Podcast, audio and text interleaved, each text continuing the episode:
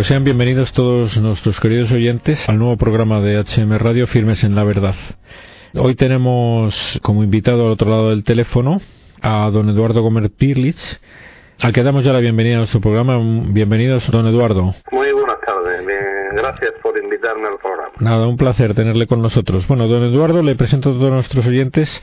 Le invitamos porque es delegado de Derecho a Vivir en la provincia de Huelva bueno, mm, él profesionalmente es un químico, máster en economía y dirección de empresas, etcétera, etcétera, pero bien, que lo que viene al caso principalmente es su actividad como delegado de Derecho a Vivir, que todos nuestros oyentes conocen por ser una asociación, organización preocupada por muchos temas relacionados con los derechos humanos, pero principalmente con el derecho a la vida. Don Eduardo, tenemos un ratillo, unos minutos, y nos gustaría que los dedicara usted a comentarnos su experiencia en la defensa de la vida humana y casos concretos que ha tenido usted oportunidad de vivir ahí en su ciudad. Cuéntenos, don Eduardo. Bueno, pues el caso es con Ramón Esteves, una persona mayor, 91 años, que entra por una enfermedad, entra en coma en un hospital. En ese hospital ve que no le pueden curar, hospital público. Posteriormente le envían a un hospital privado, donde se ocupan fundamentalmente de la última parte de la vida de las personas, más bien de cuidados paliativos. Y en este segundo hospital en el que entra, entra en coma, y bueno, entrando en coma, los familiares dicen que la, diríamos, la sonda nasogástrica que tenía, puesto que estaba inconsciente, que le fuera quitada, ¿no? Entonces, lógicamente, en la práctica de mayoría, la absoluta mayoría de los médicos, pues le dijeron que no, que eso no se puede hacer, que eso sería una, una práctica eutanásica, ¿no? Que si había entrado en coma por un enfermedad, por lo que fuera, pues bien, tratarían de curarla y si no se recuraba, pues nada, pero que lo, alimentarle y darle de comer, eso es un cuidado que se da a cualquier persona aquejada de cualquier cosa, ¿no? Igual que un niño. Un niño si le da de comer de bebé se muere, claro. Pero este aquí que los familiares pues dijeron que no, que se le quitara la alimentación y la comida, ¿no? Y bueno, el médico lógicamente se negó, dijo que mm, si querían eso tenía que él no iba a hacer un hospital me parecía que era una práctica eutanásica y dijo que nada que no que en ese hospital no se hace eso no y entonces que si querían hacer otras cosas distintas de lo que la lex artis de la medicina dice pues que él no estaba dispuesto no y bueno pues en estas se enteran por la sociedad esta por la asociación de mal llamada de la muerte, no sé cómo la llaman, pues le asesoran y dicen, ¿no? Que quienes escriben a la Consejería de Sanidad y dicen que se solicitan la alimentación y la comida y la bebida, ¿no? Para que, pues, acorte su vida, ¿no? Claramente con una intención eutanásica, ¿no? Entonces, en siete horas, asombrosamente, como ustedes bien saben, la celeridad con que muestran nuestras administraciones ante una solicitud, en siete horas llega la orden de que le sea quitada la sonda, ¿no? Y claro, en siete horas se le quita y una prueba de que no era un medio artificial ni era ensañamiento terapéutico, el seguir, diríamos, alimentándole, hidratándole, era que se le quita la sonda y no se muere, ¿no? Se ve claramente que no le mantenía con vida, no había ningún medio artificial. Y durante dos semanas no es hidratada, no, no tiene, tiene retirada la sonda hasta que lógicamente muere, ¿no? Después de dos semanas. Lo que decimos es que, claro, una persona que si la sonda nasogástrica hubiera sido un medio artificial o desproporcionado para mantener la vida, en el momento de quitarle, pues, o al poco tiempo, pues lógicamente, si eso era lo que le mantenía con vida, un medio artificial, pues moriría, ¿no? Y no fue así, estuvo dos semanas y eso es lo que ocurrió. Claro, nosotros ante una, de un hecho tan manifiestamente eutanásico, pues claro, nosotros hicimos una denuncia, juzgado, y luego una querella, y luego posteriormente otra segunda querella, que está todavía eh, en el juzgado, y de que la segunda querella está, la revisión, pues estamos esperando una respuesta, ¿no?, por parte de la justicia, ¿no? ¿Eh? Esto es un poco Sí. Bueno, se plantean muchas cuestiones al hilo de lo que usted nos ha contado.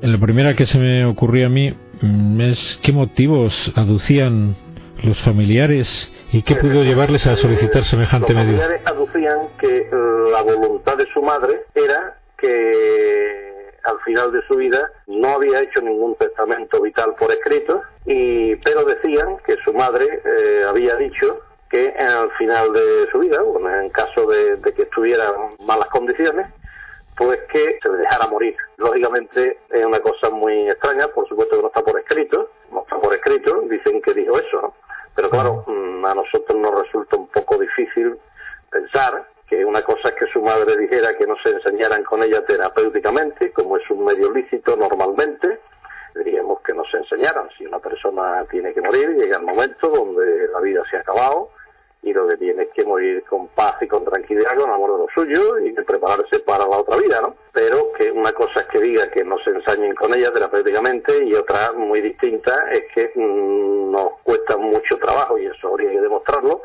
y dijera que la dejaran morir de hambre y de sed, lo cual si eso lo dice una persona, eso se llama un suicidio asistido, ¿no? En el actual código penal, ¿no? Y entonces cuando una persona pide que se le ayude en esas condiciones, pues, pues eso es lo que hay que ayudarla, ¿no? A que ese tipo de decisiones que nos parecen importantes y que los derechos a la vida es un derecho irrenunciable. Como tenemos ejemplos de derechos irrenunciables muchísimo menores, ¿no? Simplemente el ponerse el cinturón de seguridad, no, mire, usted, puede, usted se tiene que poner el cinturón de seguridad aunque no le guste o usted no puede trabajar de esclavo, o usted no puede trabajar 50 horas, o usted no puede trabajar gratis, o usted, bueno, o sea que eh, hay ciertos derechos, como son la libertad, que son, se llaman irrenunciables, o el derecho a la vida, ¿no? Y bueno, pues por eso pusimos, entre otras cosas, la, la querella, ¿no? Porque mm, nos parece difícil, ¿no? Por lo menos no está demostrado que ella haya pedido así explícitamente ese tipo de asuntos. Pero Cuando lo pide una persona, digamos, todo, todo nuestro derecho constitucional y nuestro código de hecho en cualquier país civilizado, las personas que, que de alguna manera hacen actos de disposición de la vida, pues se le ayuda a que, bueno, que no sé, eh, algún trastorno tiene usted que tener, ¿no? De hecho, a lo eh, la policía si uno quiere suicidar pues no lo deja o las mismas huelgas de hambre que usted habrá, habrá visto no o que todo el mundo ha visto no que han querido hacer huelga de hambre hasta morir no pues no ha llegado pues ha dicho que no que no se le deje morir no aunque lo haya pedido vamos digo que claro, claro. Pues un poco esto no sí sí es muy importante este matiz y formar e informar a todos nuestros oyentes porque la confusión está a la orden del día y además no de manera casual, sino que se preocupan de que no estén las cosas claras, ¿no? Es decir, una cosa, como usted bien nos ha recordado y es bueno recalcarlo, una cosa es el derecho a prescindir de medios extraordinarios para prolongar una vida en, en el estado de agonía y otra cosa muy distinta es el privar de la alimentación, hidratación a un ser humano que es provocar su muerte, es decir, matarlo de hambre o de sed. Es decir, que esto tiene que quedar muy claro a todos nuestros oyentes porque se va metiendo, se va metiendo esta idea de eliminar la sonda nasogástrica que en el fondo pues es una forma de eliminar seres humanos pues porque no interesa a ciertos personajes, ciertas instituciones el cuidado de seres humanos en esas condiciones. ¿No cree que esta es una idea que no está suficientemente clara en muchos ambientes? Ambientes, lógicamente, pero vamos, todo esto proviene de, todo, lo que se llama, ¿no? Todo lo que son, todo lo que es la ideología de género y todos sus aláteres, todo esto proviene del año 68 y si nos ponemos antes, donde una pandilla de más o menos de gente un poco hippie son los que están al frente en muchos casos de las decisiones a veces importantes de la sociedad, ¿no? Y claro, ocurre que claro, aquí además se está copiando el poco edificante modelo holandés, ¿no?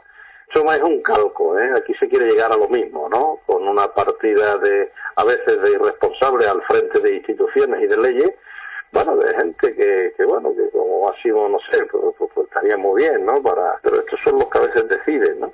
Entonces, eh, todo esto está copiando Holanda. ¿eh? A veces a veces parece esto que es una reunión de gamberros, ¿no? O sea, Holanda empezó todo con el tema de la eutanasia sobre la base de que fuera voluntaria, de que una de que se podía, hombre, en el caso de un sufrimiento insoportable matar a una persona o ver una enfermedad terminal, y hoy día, hoy día, vamos, eso se lo salta. Lo mismo que son mentirosos, se recordarán todos los oyentes el lenguaje habitualmente mentiroso que utilizan, ¿no? O sea, que eh, interrupción voluntaria del embarazo, eso es una mentira. Interrupción no de interrupción, cuando uno se le interrumpe el embarazo le está matando.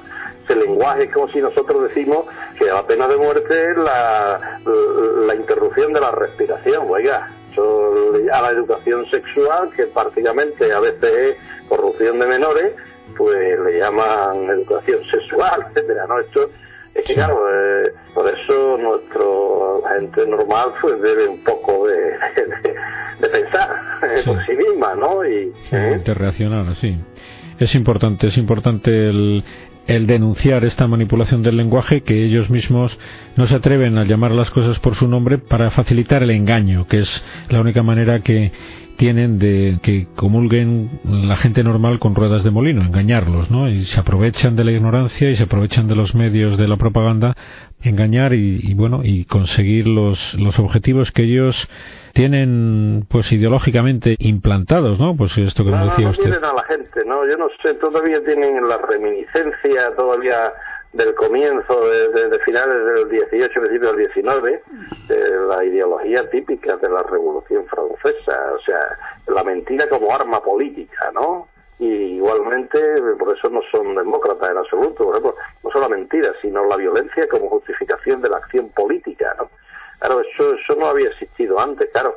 Ahora se plantea la ideología y bueno, y aquí tiene reglas, ¿no? Entonces aquí hay que imponer lo que se le ocurre en ciertos cenáculos apartados de la realidad, se le ocurre a una serie de gente, ¿no? Claro, yo sé que hay mucha gente que a veces no tiene formación y que se cree todo, ¿no? Y claro, eso es un poco una pena, ¿no? Sí, y además que se preocupan los gobernantes de que esa gente que no tiene formación siga sin tenerla o tenga una formación mm, deformada, ¿no?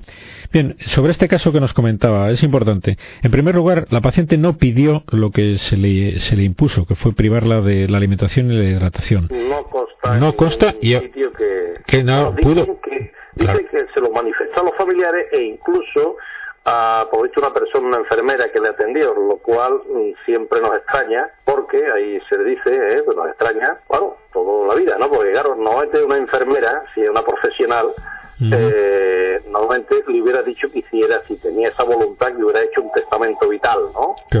No consta de que, no consta que haya testamento vital. ¿eh? Claro, pero bueno, como mucho podía haber solicitado en, un testamento vital el que se le privara de medios extraordinarios, pero no que se le privara de alimentación, porque sería una cuestión ilegal, ¿no? Es decir, que aunque lo pida una persona, como usted bien nos ha recordado antes, está pidiendo el que se le mate cuando pide que se le prive de la alimentación y de la hidratación. Es decir, que. además está pidiendo la cooperación de otras personas cuya misión es todo lo contrario, que es la de, la de salvar vidas, como es la de la de los médicos, ¿no? Los médicos no están para que uno muera bien, diríamos, sino para que uno viva y hasta que acabe muriendo, ¿no? Claro, ¿Eh? Y luego viene la administración a obligarnos a matar a esa persona cuando la misma administración unos eh, meses antes había obligado a hidratar y alimentar a una persona en huelga de hambre por motivos políticos, ¿no? O por testigos de Jehová obliga al tribunal a que se le haga transfusiones de sangre cuando está en peligro su vida, ¿eh? Sí, sí, es que es, es la incoherencia, la incoherencia bueno, la incoherencia lógica de la mentira, ¿no? Es decir, cuando se lleva un camino erróneo, pues no puede haber coherencia, es decir, que se contradicen porque en, este momento defienden una actitud porque les conviene para sus intereses políticos y en otro la contraria con el mayor desparpajo, como es en este caso. Es decir, y también me ha llamado la atención la celeridad de la respuesta de la administración, ¿no? Que a todo español medio le sorprenderá, ¿no? Siete horas, ¿no? Para responder a una solicitud. Una solicitud a la administración. A la administración, ¿verdad? Es decir, que, bueno, perdieron ahí puntos suspensivos, lo que se suele perder en estos casos, para que cuanto antes se llevara a cabo un asesinato de una persona porque le interesaba para parecer que progresistas o qué les interesaría a la administración parecer aquí. No lo sé, no sé, no sé. Es una cuestión. Es un poco. ¿eh? Lo que pasa es que, claro, con la ley esta que han sacado aquí en Andalucía, eh, los preámbulos, diríamos los preámbulos, la ley, en su posición de motivo, hay muchos párrafos, larguísimos razonamientos dedicados a la definición de eutanasia. todo tal. Y a continuación dice, esta ley no regula la eutanasia. Entonces claro uno se pregunta, ¿para qué definen la eutanasia? Entonces, eh, eh, su definición de eutanasia es la típica copia de Holanda. En Holanda, por lo visto, estos son los líderes de esta, de esta gente, ¿no? Entonces, en Holanda, la eutanasia es solo matar por acción. O sea que hay que provocar directamente el suicidio. Pero allí no se considera, o no quieren, quieren hacer ver a la gente, como aquí, que la eutanasia por omisión, eso no es realmente una eutanasia. Y claro, en Holanda hay niños que salen un poco deformes o los padres no lo ven bien y al poco tiempo, nada, fuera, se los elimina. Personas que están pasando un, un momento de su vida dramático o mal, pues piden que por nosotros no hay ahí ni enfermedad, terminal, etcétera, ¿no? Y otra gente que se eliminan porque lo piden a petición prácticamente, ¿no? Entonces ya se están colando muchos casos, ¿eh? Entonces son, miles y miles de personas. Eso es lo que quieren un poco, ¿no? O sea que, pero que es una pena, ¿no? La cultura de la muerte y esta, este mundo de esta gente tan triste, eso no es triste, ¿eh? O sea que gente todo el día manejando cosas así raras, ¿no? Todo en vez de lo bonito que es la vida, ¿eh? el quererse, el ayudarse, eh, la cantidad de acciones se pueden hacer por los demás, el ayudar a vivir, a morir dignamente, a quererse, a educar a la gente en grandes ideales. Bueno, que esto es muy ajeno a ellos, ¿eh? o sea que esto no, no, no sé dónde han aprendido, no sé, es que para personas así como yo pienso, no sé, una cosa rarísima donde aprenden estas cosas. ¿Eh? Bueno. Sí.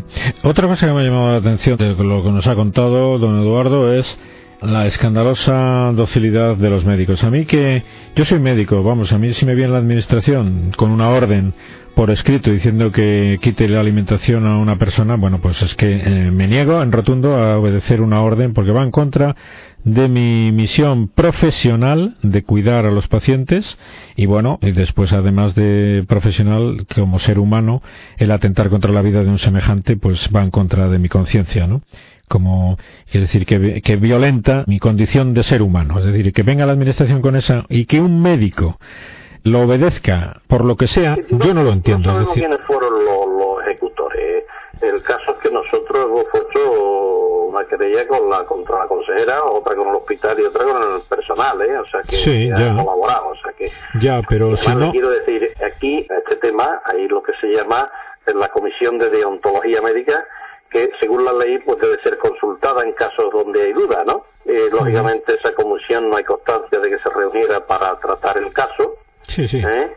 Y por otro lado, para que digamos, nuestros oyentes se queden tranquilos por la gran profesionalidad de la absolutamente mayoría de los médicos, estuve, bueno, está hablando lógicamente con médicos de, diríamos, de UCIs y me dice, mira, yo he estado, hemos estado siempre en hospital, bueno, en hospitales de Andalucía, ¿no? Y de aquí, y hombre, a ninguna persona, yo no, no conozco el caso, ¿eh? Él me dice, y claro, yo llevo 30 años dedicado a esto, y yo no conozco el caso a Canarias de que le quiten la sonda para mantenerlo, lo dejen de hidratar o dar de, de alimentación, dice, no, no, no, lo conozco, ¿eh? O sea que eso Sí. ahí se ve claro que no, es una práctica desconocida, eh, diríamos en una gran mayoría de, vamos, la absoluta mayoría de los médicos que lo que ayudan es a vivir bien, además. ¿eh? Bien, sí, yo no, yo no hablo de, vamos, yo hablo de, del médico en concreto que, Sí, sí, que ejecutó una orden No sabemos- indebida. no. Claro, Sí, que efectivamente es vergonzoso, me escandaliza como profesional que haya una persona que se considere médico y obedezca una orden así. Es decir, está obligado en conciencia y como profesional de la medicina a desobedecer una orden de esa le acarree las consecuencias que le acarree, pero vamos a decir, me parece impropio de un médico, indigno y escandalizador. Para mí eh, es, es, es incomprensible, vamos, en una palabra. Que también es importante que quede claro a nuestros oyentes, es decir, que efectivamente eso no quiere decir que sea la actitud general de los médicos, pues porque no es así. No, no, es que no es absolutamente mínima ni minoritaria. Ya nos queda poco tiempo para terminar. Es lo que parece que subyace detrás de todo esto que, que estamos comentando es que está en crisis el valor de la vida humana y corresponde a todos, a todos, a todos los que le escuchan el hacer, poner el granito de arena para defender el valor de la vida humana. ¿Qué nos aconseja al respecto para terminar el programa, don Eduardo? Bueno, lo primero, intervenir activamente en la calle. Es hora de quitarse la modorra y donde haya que defender la vida, pues hay que defender la vida. Hay que salir a la calle, a la calle. En el colegio de tu hijo que le enseñan, diríamos, corrupción de menores, pues allí, ¿no? Es salir a la calle, intervenir en los foros, actuar, meterse en la sociedad. En Internet tenemos cantidad de portales, opiniones, decirle a los políticos, a través de eso lo saben Internet, los partidos políticos, sus programas, que voten cosas positivas, advertirle de que o hay cosas positivas sobre las que defienden ellos o no les vamos a votar así, así como, como esto, ¿no?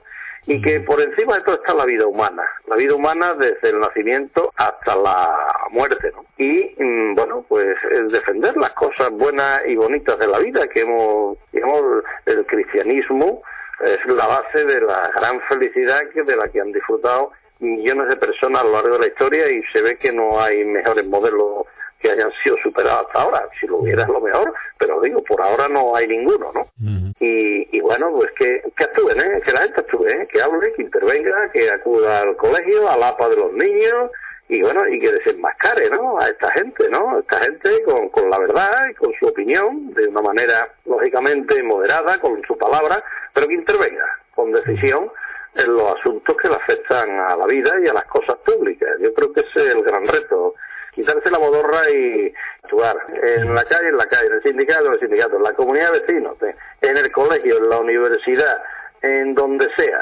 Muy bien, don Eduardo, pues se nos termina el tiempo y nada, eh, lo que queda simplemente para agradecerle su labor en, en la defensa de la vida en derecho a vivir y su presencia en el programa por estos minutos que nos ha dedicado. Muchas gracias y hasta siempre. Vale, adiós. adiós, adiós.